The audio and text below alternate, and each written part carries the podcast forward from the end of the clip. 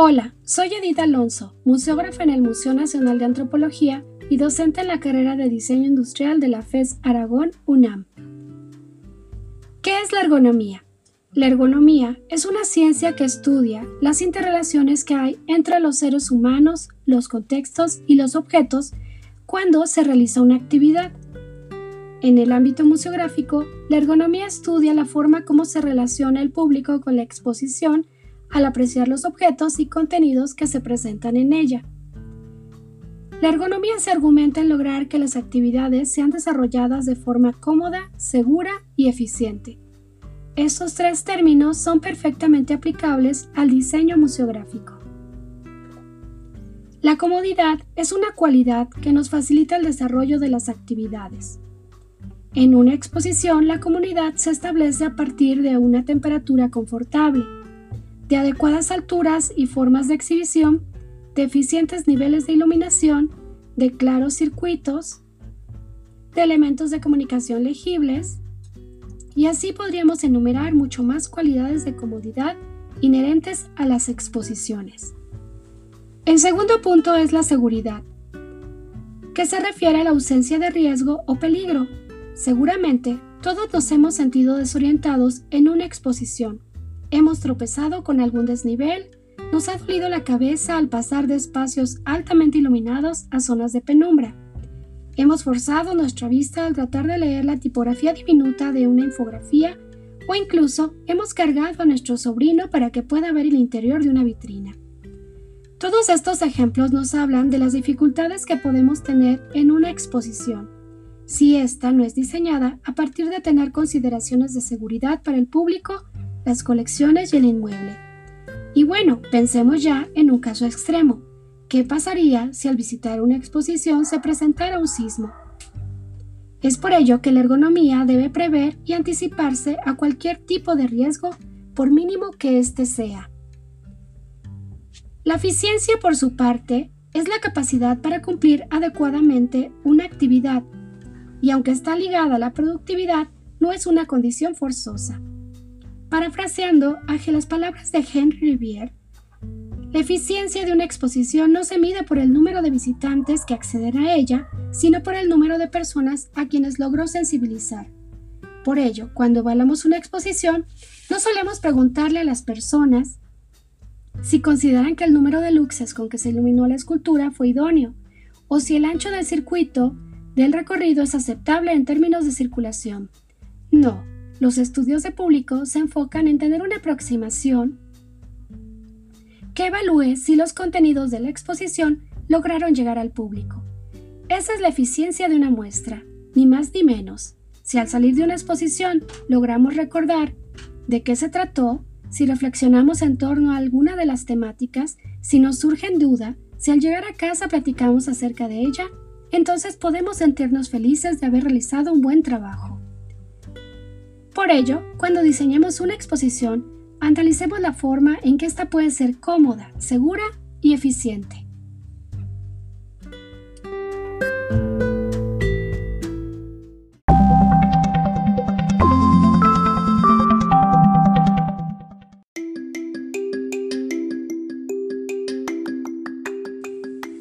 ¿Cómo diseñar una exposición para todos? Diseñar una exposición en donde todos tengamos cabida es complejo. Durante muchos años, la ergonomía se ha ido perfeccionando, lo que le ha permitido apropiarse de varias disciplinas y desarrollar otras.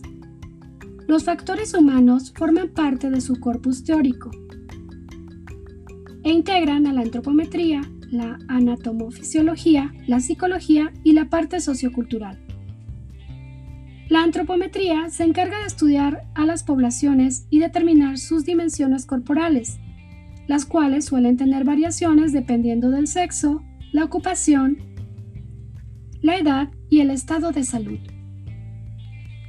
El estudio de las dimensiones humanas es complejo, pues requiere del uso de datos estadísticos argumentados en un porcentaje representativo de la población. Estos datos nos sirven para ubicar los percentiles. Un percentil es un valor dentro de un porcentaje. En las tablas antropométricas usualmente encontramos los valores de los percentiles 5 y 95. que son los que deberemos tomar en cuenta.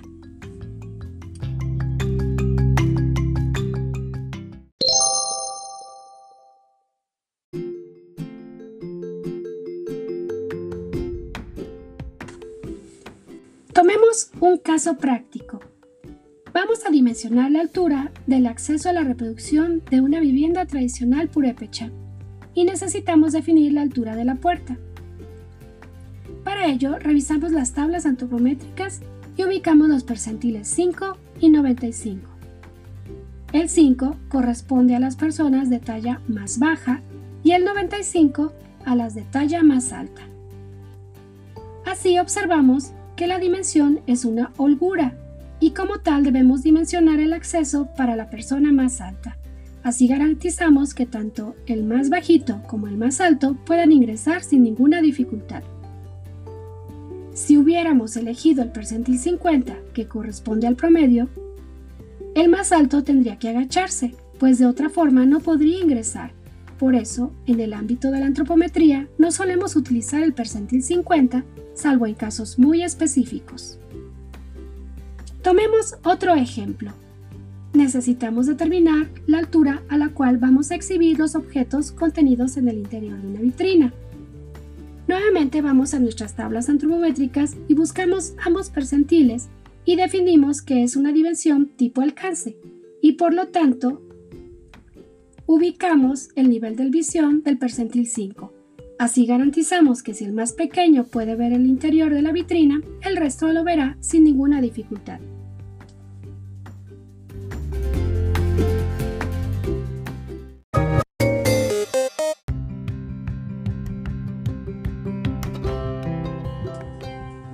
Finalmente, hay que hacer las siguientes precisiones. 1. Cuando hablamos de alcances, siempre utilizaremos el percentil 5 y cuando hablamos de holguras, el percentil 95. Por ello es importante ubicar de manera funcional el tipo de dimensión al que nos referiremos. 2.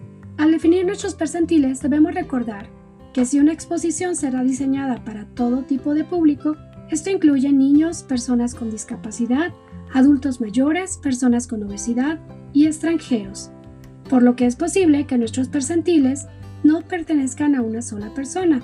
Puede ser que el percentil 5 sea tomado de un niño de 6 años o una persona que es usuaria de una silla de ruedas y que nuestro percentil 95 pueda ser de un hombre adulto, quizá extranjero, en cuyo caso las tablas del panero nos quedarán perfectas. Agradezco su atención y si tienen alguna duda, sugerencia, estoy a sus órdenes vía Facebook, el Laboratorio Museográfico.